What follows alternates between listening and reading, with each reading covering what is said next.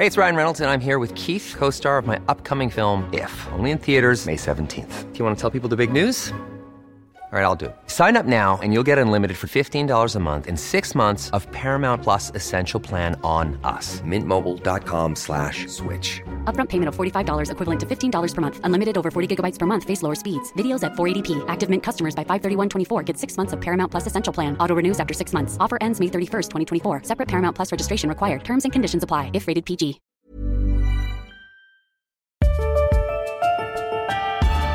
Esta es la mesa de análisis a fuego lento. Bajo la conducción de Alfredo González Castro en el Heraldo Radio. Iniciamos.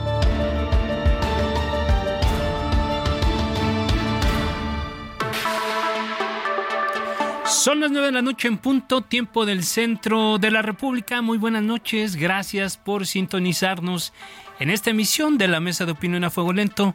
Soy Alfredo González Castro y este miércoles, como cada semana, estamos transmitiendo desde nuestras instalaciones acá en el sur de la Ciudad de México por el 98.5 de su frecuencia modulada. Ya sabe usted, con una cobertura en todo el territorio nacional y también, también allá en los Estados Unidos, gracias a la cadena de El Heraldo Radio. Como ustedes lo saben, lo han escuchado desde hace varios meses, hemos dedicado esta emisión para analizar a fuego lento toda la información sobre el proceso electoral federal de 2024. Este es un espacio, sabe usted, de análisis, de opinión y de debate sobre los temas del momento. Así es que lo invite, lo invito a que opine, reflexione y debata con nosotros. Dicho lo anterior, como en otras ocasiones, esta noche saludo a mi colega y amigo Isaías Robles, quien me acompaña en la conducción de este espacio y nos va a platicar sobre los temas de esta emisión. ¿Cómo estás, Isaías? Muy buenas noches. ¿Qué tal, Alfredo? Muy buenas noches. Gracias, gracias a todo nuestro público por acompañarnos como cada miércoles, cada 15 días. Y hoy vamos a abordar a lo largo de este espacio diferentes voces sobre una decisión muy importante que asumió el Consejo General del INE y es garantizar la paridad de género en las gubernaturas que se van a disputar el próximo año. Son nueve gubernaturas. El INE dijo cinco deben corresponder al menos a mujeres, cuatro para hombres pero vamos a escuchar precisamente a un consejero electoral, vamos a tener la voz de un especialista en materia de género, vamos a escuchar las voces de los partidos políticos de Morena y del PAN para ver cómo están viendo esta decisión y cómo van a procesar para garantizar que se cumpla. Así que hablaremos hoy, Alfredo, de la paridad de género en las gubernaturas del próximo año. Así es, Isaías, como bien ya lo comentan los partidos políticos y las coaliciones oferentes tendrán que postular el próximo año al menos a cinco mujeres en las nueve gubernaturas que van a estar en disputas, incluida, incluido el gobierno de la Ciudad de México. Esto fue lo que aprobó ayer el Consejo General del INE luego de una accidentada sesión del pasado jueves en las que hubo acusaciones de chicanadas y otras linduras que se que se, se dijeron, dijeron ahí los consejeros y la postura en contra de los partidos políticos, por supuesto, porque a ellos precisamente eran los que no estaban de acuerdo con esta medida. Esto es parte de lo que se vivió. Vamos a escuchar las voces de la consejera Claudia Zavala, de la presidenta del órgano electoral también Guadalupe Tadei y del consejero Upkip Espadas.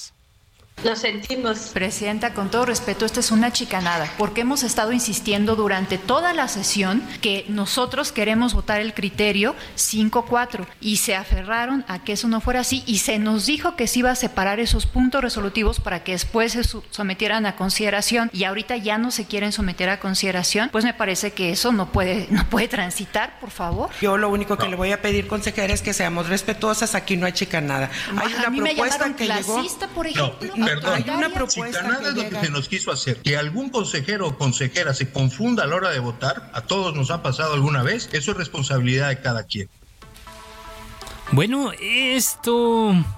Este fallo impacta directamente en las negociaciones de las fuerzas políticas para acordar el reparto de las candidaturas y será una de las claves para definir quiénes estarán en la boleta en los próximos comicios, ya lo decíamos, en nueve gubernaturas, incluida la del gobierno de la Ciudad de México, Isaías. Así es, y para analizar este asunto, damos la bienvenida precisamente a uno de los actores fundamentales en esta discusión, Ukip Espada Zancona, consejero del INE. Buenas noches, bienvenido, consejero. ¿Qué tal? Muy buenas noches. Gracias por aceptar esta conversación. Consejero, ¿el INE tiene facultades para ordenar a los partidos sobre paridad en la designación de sus candidatos a las gubernaturas? No, no tiene la facultad. Eh, no nada más lo dice la Constitución. A ver, el INE no dice, el INE no tiene facultades. la Constitución dice que esto es una atribución de los congresos locales. Pero eh, si esto no fuera suficiente, estamos hablando de la Constitución, el Tribunal Electoral en la sala superior ya lo sentenció así en dos ocasiones. Dijo textualmente, el INE no tiene atribuciones para regular la paridad horizontal. Entonces, esto corresponde a las legislaturas locales, eh, porque ahí es donde se tienen que establecer estos criterios, como ya lo han hecho en Puebla, por ejemplo, Jalisco o, Yucatán, donde por ciento habrá renovación de la gubernatura del próximo año, consejero. Sí, efectivamente. Bueno, esto le corresponde en principio a las legislaturas locales, pero no exclusivamente. Al abordar este asunto, eh, el Tribunal Electoral estableció un mecanismo con dos grandes elementos. Uno, eh, insistir en que las gubernaturas, en que las legislaturas locales eh, legislen este punto tal como lo manda la Constitución.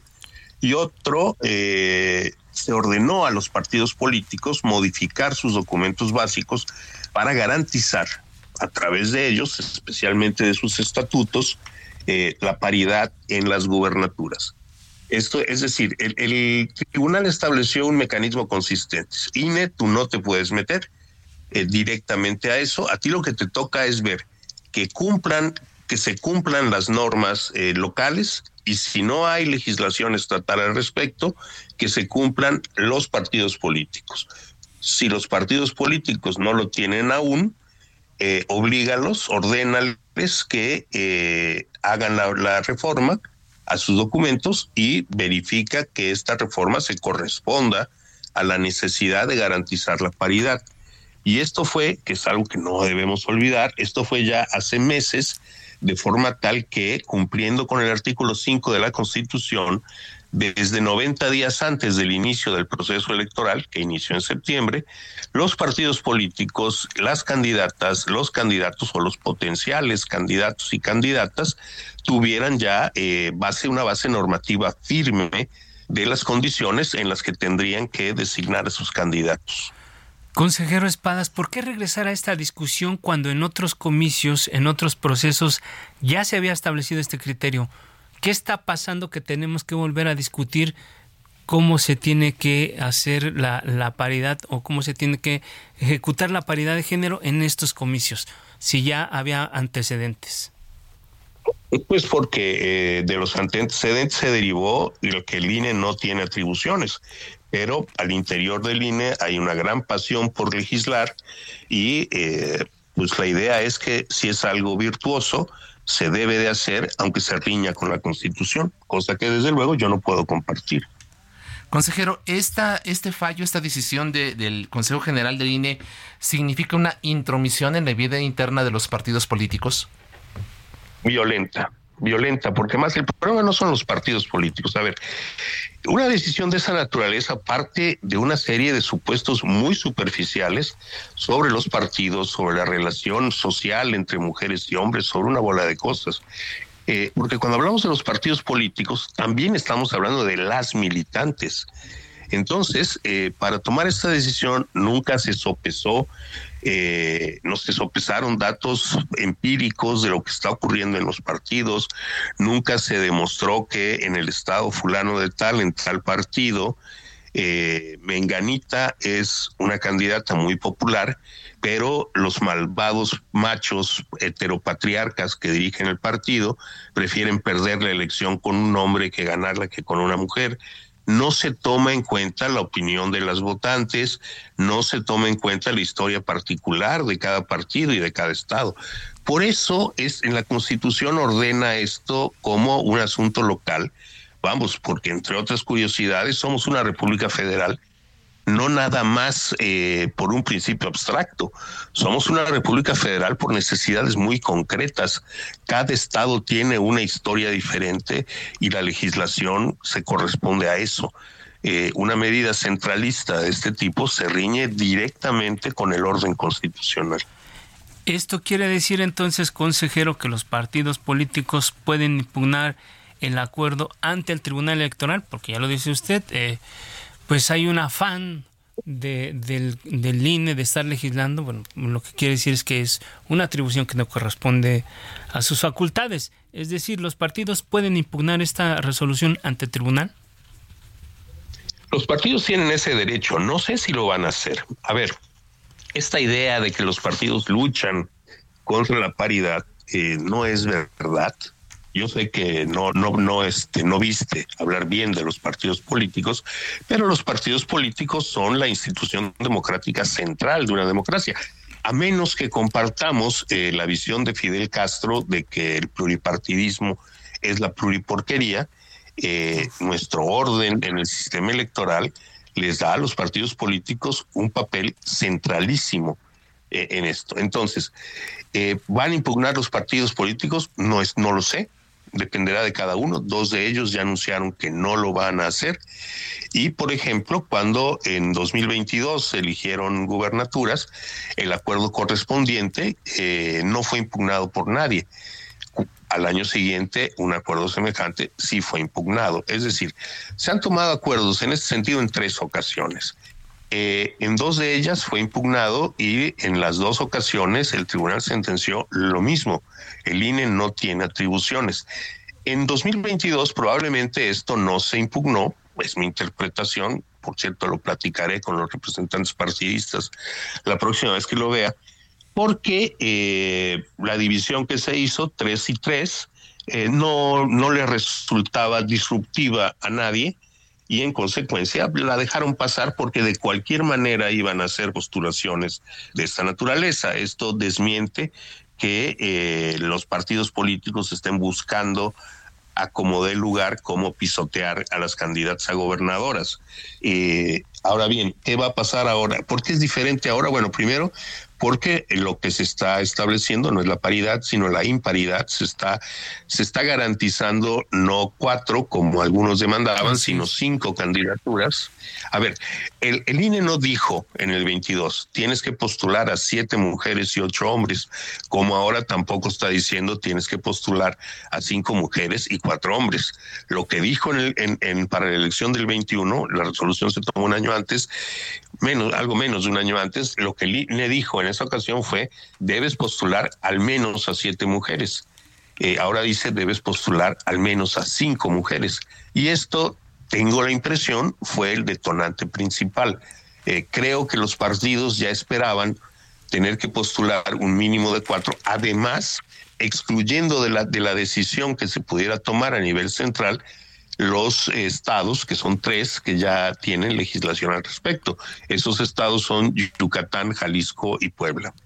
Así es. Eh, señor consejero, eh, ya le preguntaba Alfredo hace unos momentos que este es un tema que ha venido recurriendo. Usted ya nos dijo, ha habido tres acuerdos en el pasado eh, sobre este tema de la paridad. ¿Cómo garantizar entonces que en el futuro no volvamos a esta misma discusión y garantizar que en el futuro eh, se garantice pues la paridad de género ¿Y eh, cree usted que es necesaria una reforma legal? ¿Cómo hacer para que en el futuro ya no volvamos a hablar del tema, sino que sea una norma ya permanente para, para garantizar la presencia de mujeres a cargos de elección popular?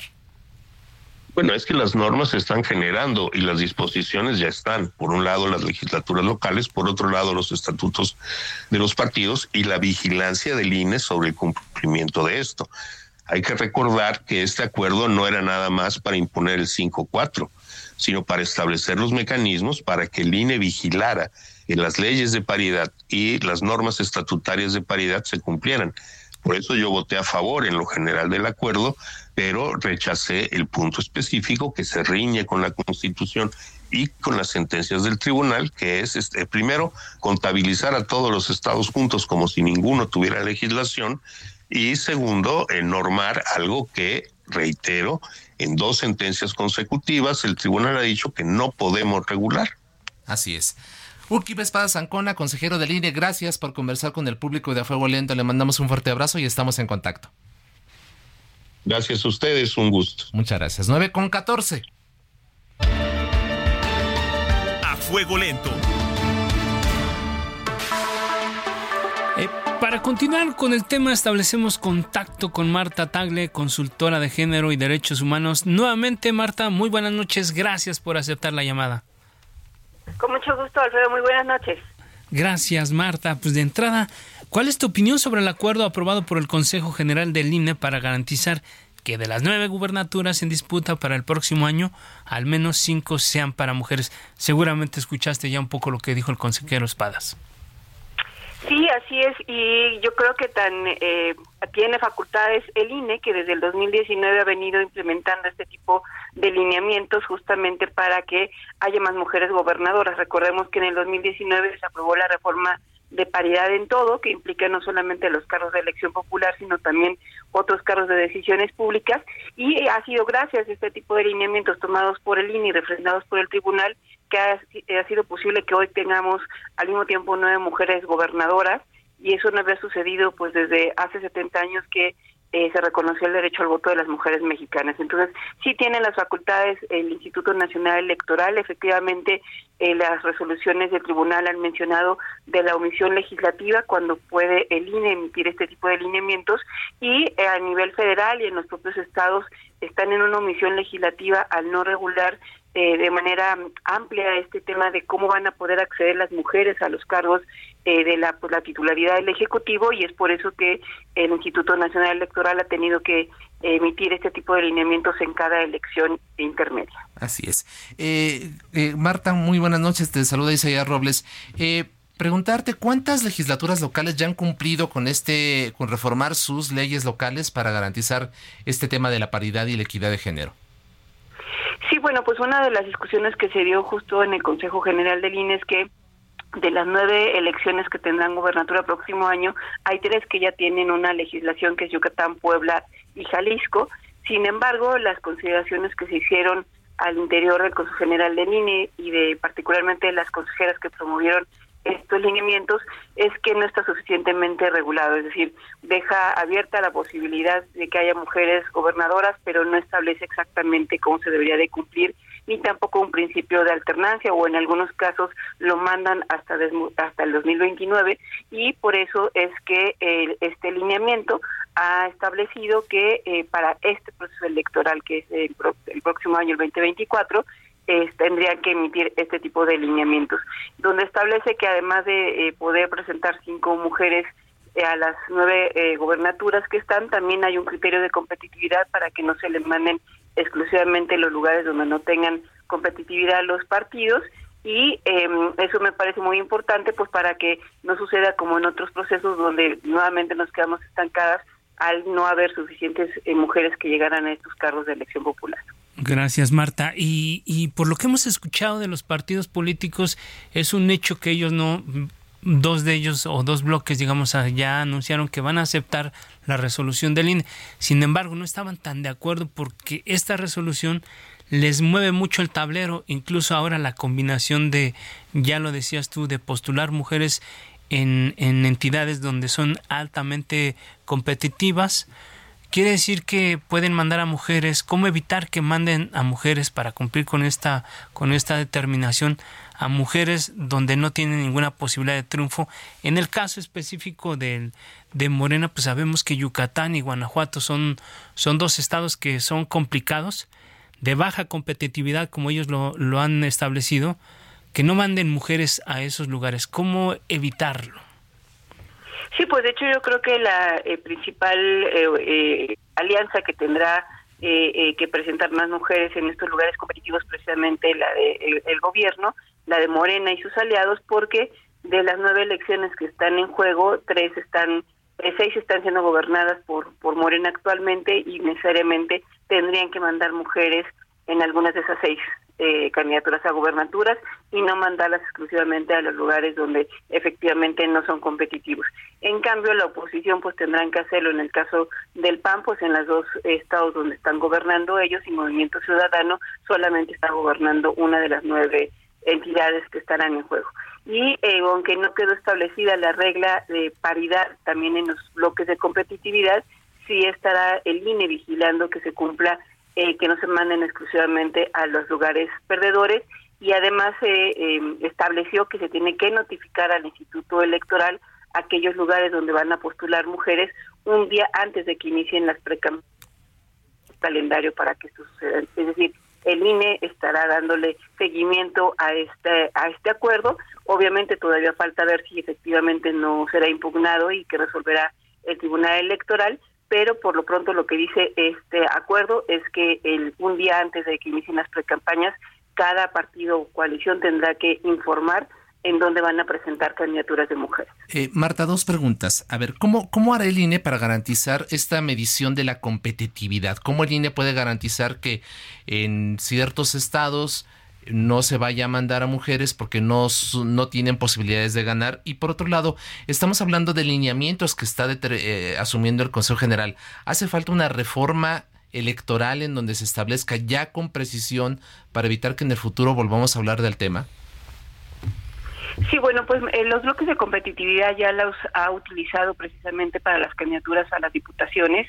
Eh, eso es lo que hizo que tuviera una eh, Cámara de Diputados paritaria y que en el Senado prácticamente fuera paritaria gracias a estos criterios que estableció el INE de bloques de competitividad, es decir, aquellos partidos donde obviamente están gobernando o donde han, han ganado ese distrito son altamente competitivos, son medianamente competitivos cuando quedaron en segundo lugar y no, son competitivos cuando no han ganado o no han presentado eh, candidaturas en esos lugares. ¿no? Entonces, eh, eh, para cada partido o coalición se establecen esos bloques de competitividad y lo mismo sucede sucederá ahora con las candidaturas a las gubernaturas. ¿no?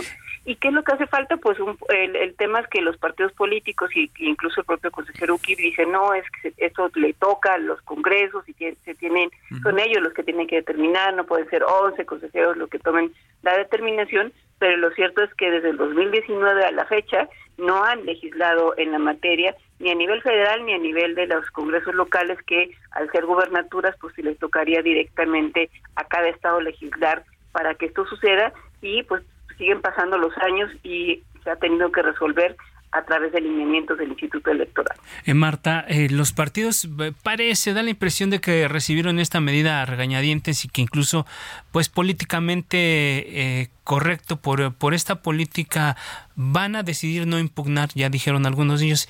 Sin embargo, ¿crees que todavía existe el riesgo de que se postulen a, a las denominadas, a este fenómeno de las llamadas Juanitas, que manden a mujeres solamente para ganar una elección y que después este las hagan pedir licencia para que otra persona asuma el cargo.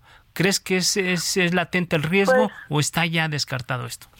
Pues no, no, no necesariamente sucede que pidan la licencia, pero veamos lo que pasó, por ejemplo, en el caso de Guerrero, ¿no? Eh, que mandaron a la, a la hija del que sería el candidato y ahora es ella la, la gobernadora, ¿no? Ese desafortunadamente sigue siendo lo que el, riesgo que estamos enfrentando, que los partidos políticos no han fomentado los liderazgos de mujeres, los impiden, eh, solamente ven competitivos a los hombres. Tan solo veamos ahorita las campañas adelantadas, de hecho fuera de la ley que hay en todas las ciudades, este, pues se ven todas las calles tapizadas de los señores candidatos o futuros candidatos ¿Algo pasó? ¿Algo pasó ahí con la comunicación? Eh, bueno, vamos a restablecer, pero pues ya no. Ya estamos escuchando a, Marta Tagle que, que decía que eh, pues los partidos políticos no impiden los liderazgos de mujeres y que esta es una, una de las tareas fundamentales. Marta, nos decías esto, ¿no? De, de, cómo los partidos están impidiendo el crecimiento de liderazgos de mujeres en su interior para postularlas posteriormente, ¿no? Así es, porque son los, eh, los partidos que al final de cuentas las dirigencias siguen siendo controladas por los varones quienes definen qué hombres o qué mujeres van a ir y no necesariamente buscan perfiles de mujeres eh, eh, que sean que sean liderazgos, ¿no? Sino que puedan seguir condicionando, manipulando y eso pues tarde o temprano se le va a dar la vuelta porque estas mujeres que llegan a los espacios con la experiencia que adquieren pues además se están empoderando. Entonces esto va a terminar dándole vuelta y es tiempo de mujeres y ya no hay marcha para atrás. Marta Tagle, consultora de género y derechos humanos, gracias por aceptar nuestra invitación y por conversar con el público del Heraldo Radio. Muchas gracias y estamos en contacto. Al contrario, Isaías, gracias. muchas gracias. gracias, Marta. Antes de irnos al corte, lo invitamos a ser parte del debate, de la reflexión, el análisis. Escríbanos en las redes sociales que ya conoce. Vamos a hacer una pausa. Quédese con nosotros. No le cambie.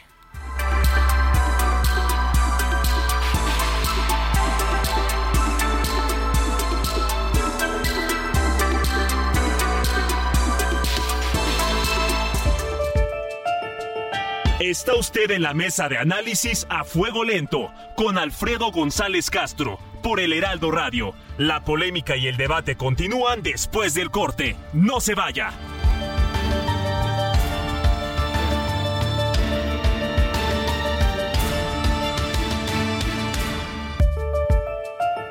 Siga en la polémica por el Heraldo Radio, con los que saben de política y la de... Ryan Reynolds here from Mint Mobile. With the price of just about everything going up during inflation, we thought we'd bring our prices down. So to help us, we brought in a reverse auctioneer, which is apparently a thing. Mint Mobile unlimited premium wireless. Ready to get 30, 30, bit to get 30, bit to get 20, 20, 20, bit to get 20, 20, bit to get 15, 15, 15, 15 just 15 bucks a month. So, Give it a try at mintmobile.com/switch. slash $45 up front for 3 months plus taxes and fees. Promo for new customers for limited time. Unlimited more than 40 gigabytes per month slows. Full terms at mintmobile.com. Menuzan en la mesa de análisis a fuego lento con Alfredo González Castro. Regresamos.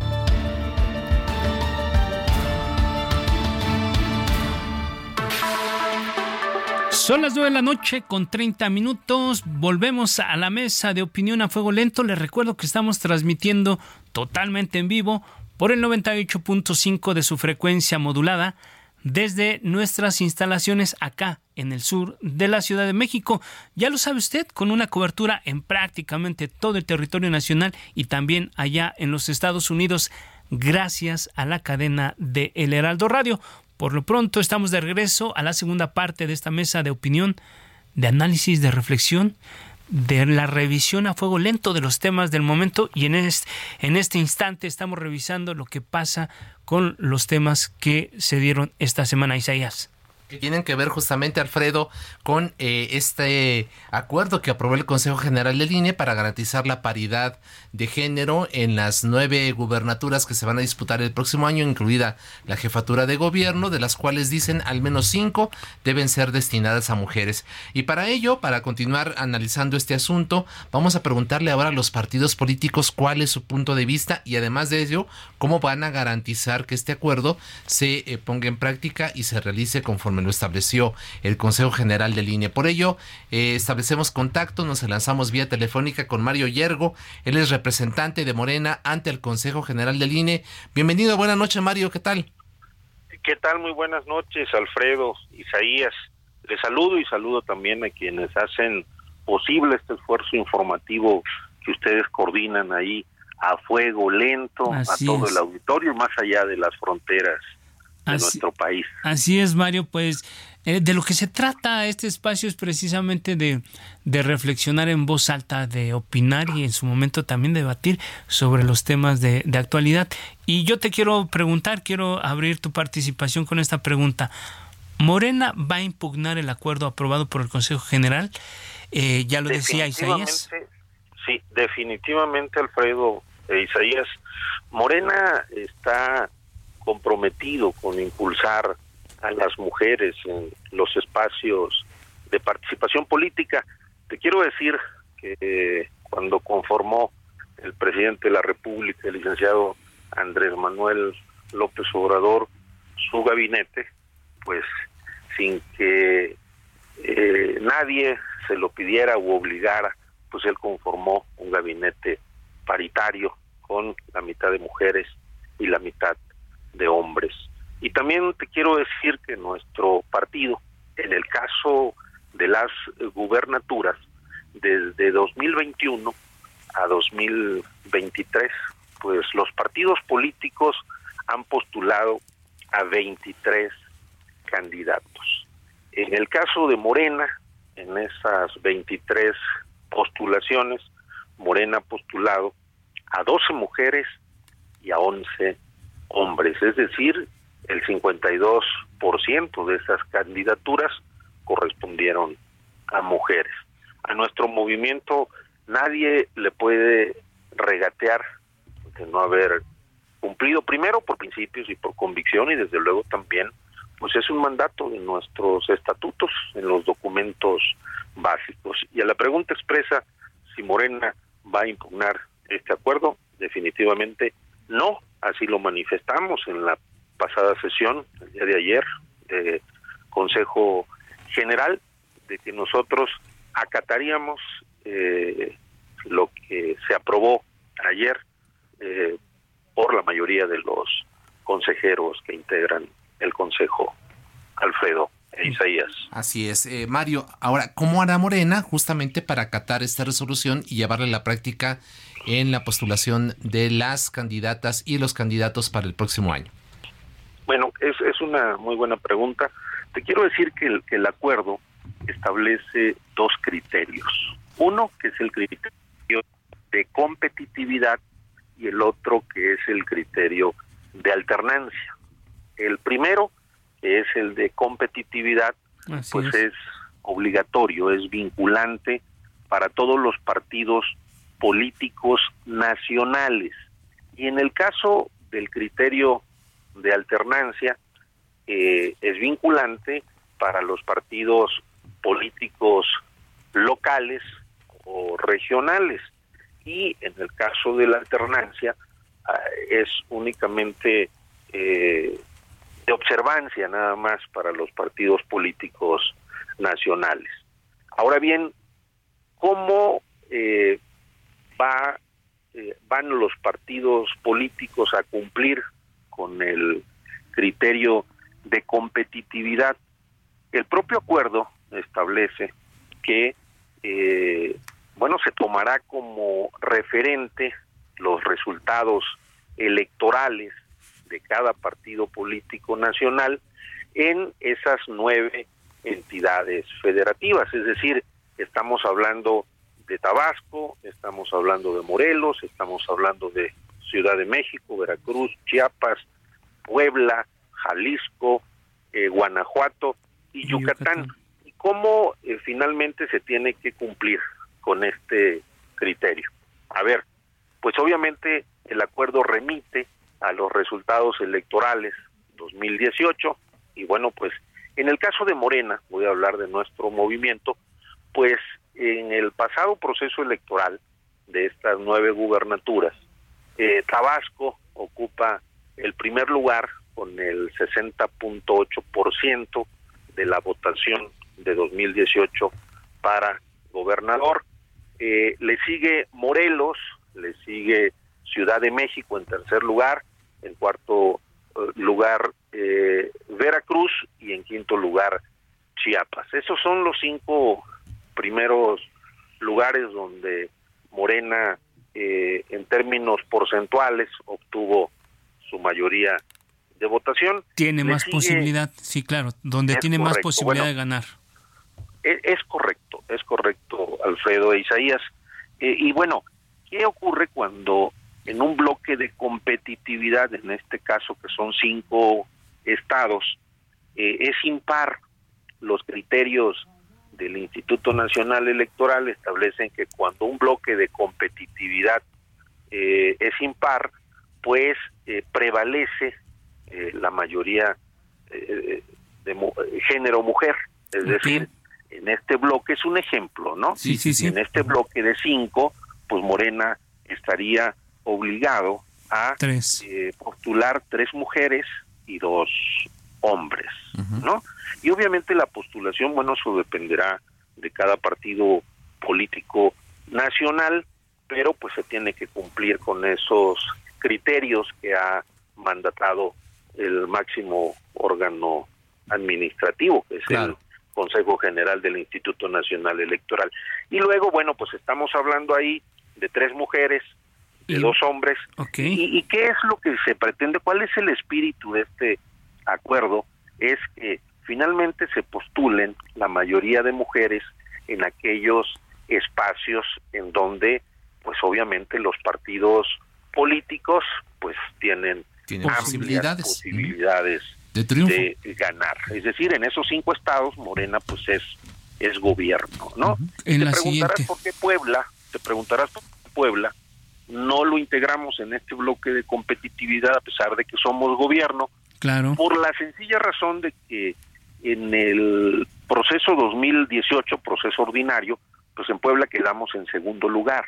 Fue hasta el proceso extraordinario de 2019. Fue un caso atípico. Gobernador. ¿Perdón? Un caso muy atípico. Es, es correcto, sí, un caso atípico, pero bueno, pues tenemos que atender ahí el, el, criterio eh, de este acuerdo, eh, Alfredo e Isaías. Y bueno, pues Puebla, no, por esa es la razón por la cual el Estado de Puebla primer bloque de competitividad. bloque de competitividad, es, es correcto. Y bueno, pues para, eh, ahí estaríamos cumpliendo, perdón. Sí, eh, eh, como usted bien dice, con esta con esta fórmula estarían cumpliendo ya con esta esta resolución. Pero si le parece, veamos algunos ejemplos, ¿no? Por ejemplo, en Chiapas. En Chiapas postularían a Sacil de León. Esto dejaría fuera a Eduardo Ramírez, quien ha amagado incluso con postularse por otro partido político. Bueno, mira, yo no no no quisiera adelantar víspera, no no quisiera ser irresponsable eh, eh, en ese sentido. Yo eh, pues lo que puedo compartirles es el criterio, cómo se agrupan los bloques. ¿Cuál es el, cuál es el siguiente bloque? Bueno, luego ya el que no entra en la en, la cinco de competitividad, en el caso de Morena, estamos hablando que el sexto lugar lo ocupa Puebla, el séptimo Jalisco, el octavo Guanajuato y el noveno Yucatán. Y ahí en ese en ese otro bloque, llamémoslo de baja eh, competitividad. ¿Los cuatro están en esa categoría, eh, Mario? ¿Los cuatro estados últimos? En baja competitividad. pero, pero, pero, pero en ese, en ese orden. Sí, sí, sí, sí.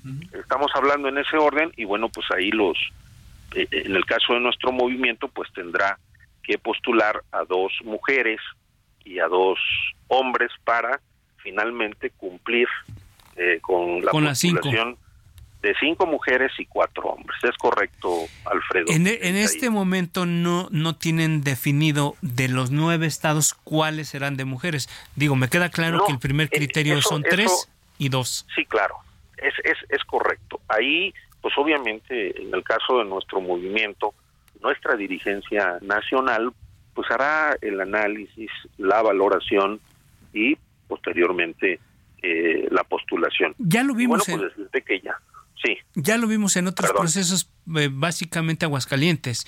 Arturo Ávila, si no mal recuerdo, sale arriba en las encuestas y, mandan como candidata a Marina Vitela, eh, que, que fue que fue este este criterio se va a aplicar nuevamente en, algunos estados. O sea el, el favorito de las encuestas no necesariamente va a ser el candidato o la candidata.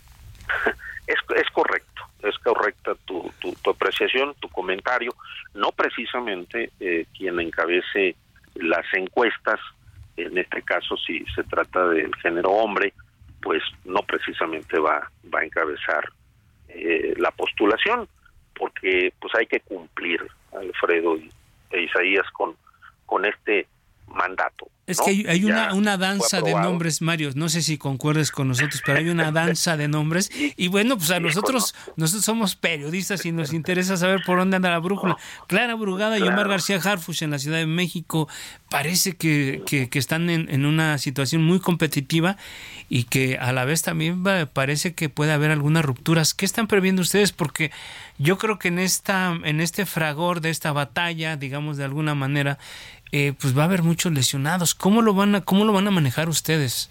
Yo, yo, yo lo que observo, Alfredo Isaías, es que bueno, pues son dos extraordinarios cuadros eh, del partido, son dos cuadros competitivos, pero pues finalmente, te vuelvo a repetir, será la dirigencia nacional a través de la Comisión Nacional de Elecciones quien finalmente eh, tome una decisión. Y yo no veo eh, signos de ruptura, yo creo que eh, lo importante en este proceso, como lo ha manifestado nuestro dirigente nacional Mario Delgado y nuestra secretaria general Citlali, pues es la unidad. Esa es la fortaleza de este movimiento y creo que pues la dirigencia nacional ha puesto todo su empeño y todo su oficio para que finalmente en unidad vayamos juntos a conquistar el 2024. Finalmente, Mario, muy rápidamente, eh, tú estás allá en la herradura de la democracia. ¿Cómo ves el proceso electoral del 2024? ¿Cómo ves la conducción del INE? ¿La ves adecuada? ¿Y cómo ves eh, finalmente pues eh, esta elección federal que va a, a significar también no solo la, la presidencia de la República, sino estas nueve gubernaturas, el Senado, la Cámara de Diputados, en fin. ¿Cómo ves tú la actuación del INE y eh, precisamente el, el ambiente rumbo a esta elección federal muy importante para el país? Mira, yo creo, eh, Alfredo Isaías, que a pesar de que aún eh, quedan ahí eh, resquicios de intereses de quienes eh, estuvieron ahí eh, en la presidencia del Consejo General del Nacional, a pesar de que quedan todavía eh, posiciones que responden a otros intereses, veo una presidenta del Consejo General del INE con toda la buena voluntad, con toda la disposición para que pues se garanticen los principios básicos de la democracia y, y a los que pues todos los consejeros están obligados a cumplir. Así es. Pues, la equidad en el proceso, desde luego reglas claras, máxima publicidad y bueno pues creo que, que esperemos que se conduzcan eh, a la altura de las circunstancias. Y bueno, pues ya no quiero entrar en temas. con eso es suficiente, nos quedamos con ese, con ese comentario, Mario. Sí. Así es. Mario Yergo, representante de Morena del Consejo General de Línea, gracias por su tiempo y confianza y estamos en contacto. Muchas gracias, Alfredo Isaías, y me reitero a sus órdenes. Buenas noches. 946. A fuego lento. Bueno, ahora toca el turno a la oposición. Víctor Hugo Sondón, representante del PAN ante el Consejo General del IN. ¿Cómo estás, eh, Víctor Hugo? Muy buenas noches. Gracias por tomarnos la llamada.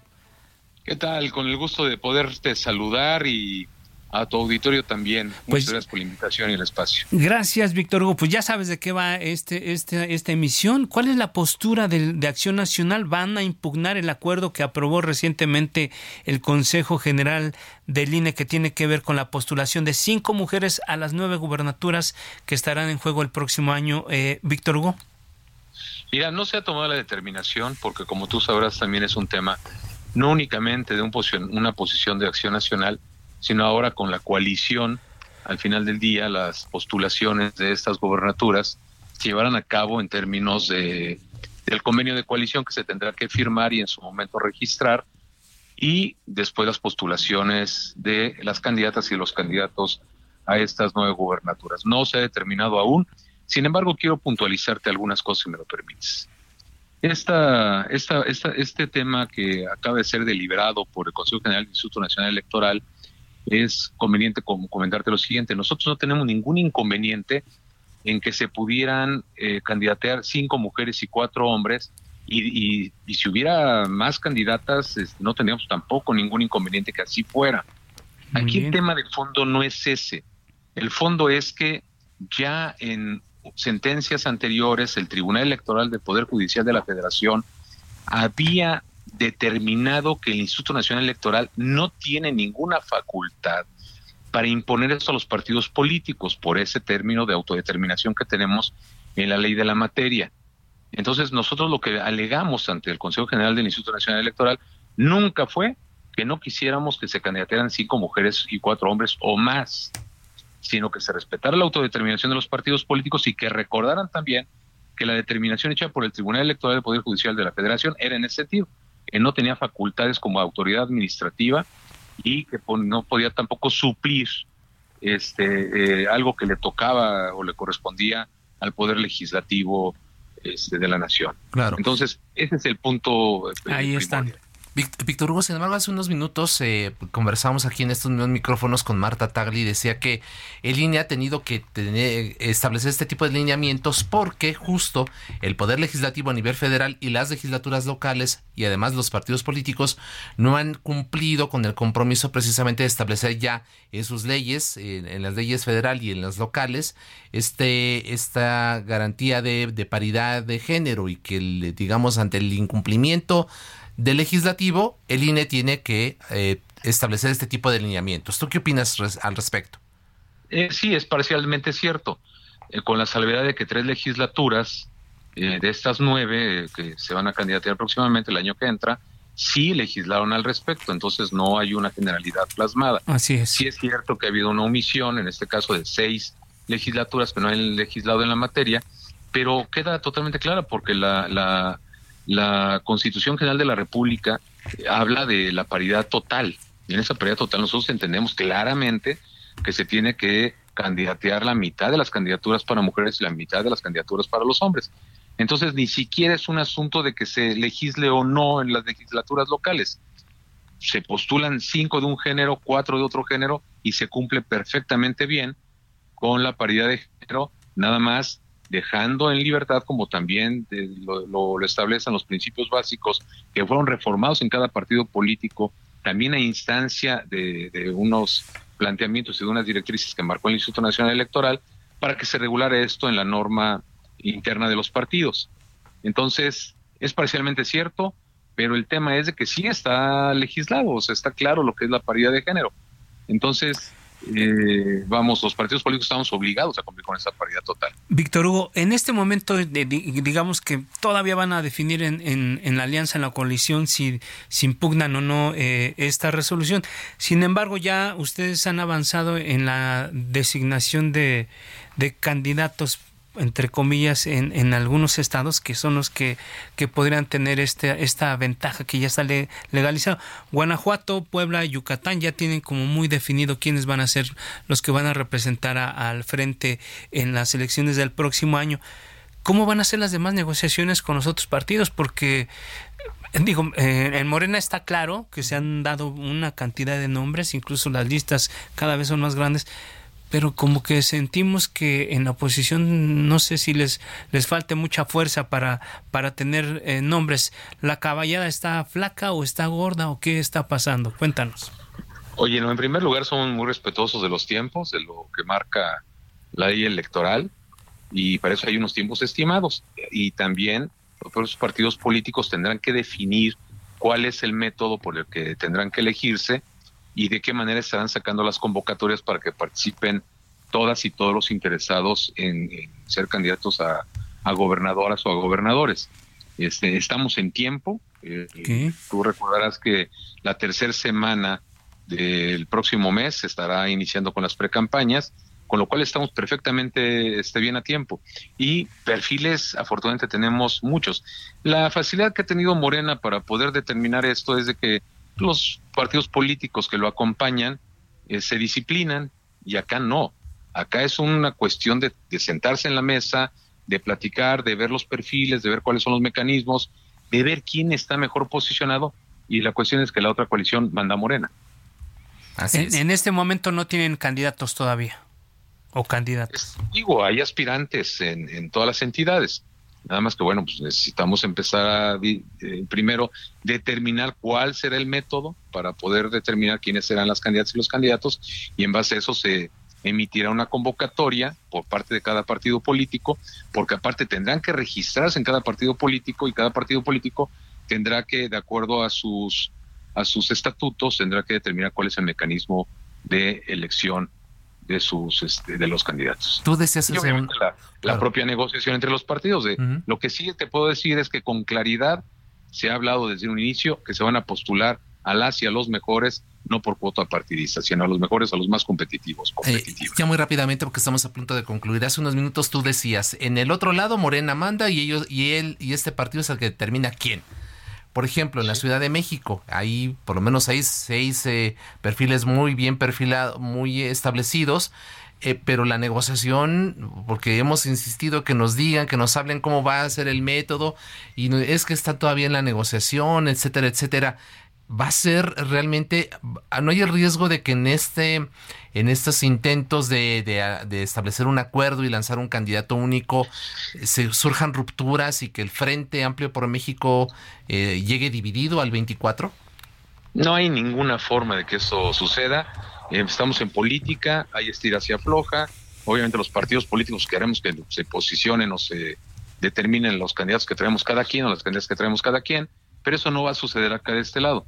Lo de la Ciudad de México, eh, eh, perdón, pero pasa, pasa por lo que sucedió con, con Harfuch, este, pues que prácticamente ya es el que dejó designado este, Claudia, y, y, en el tema, por ejemplo, de, de, Claudia y de Marcelo, ¿no? Claro, así está. Marcelo salió pateando la puerta diciendo que... Ya se fue o ya se va.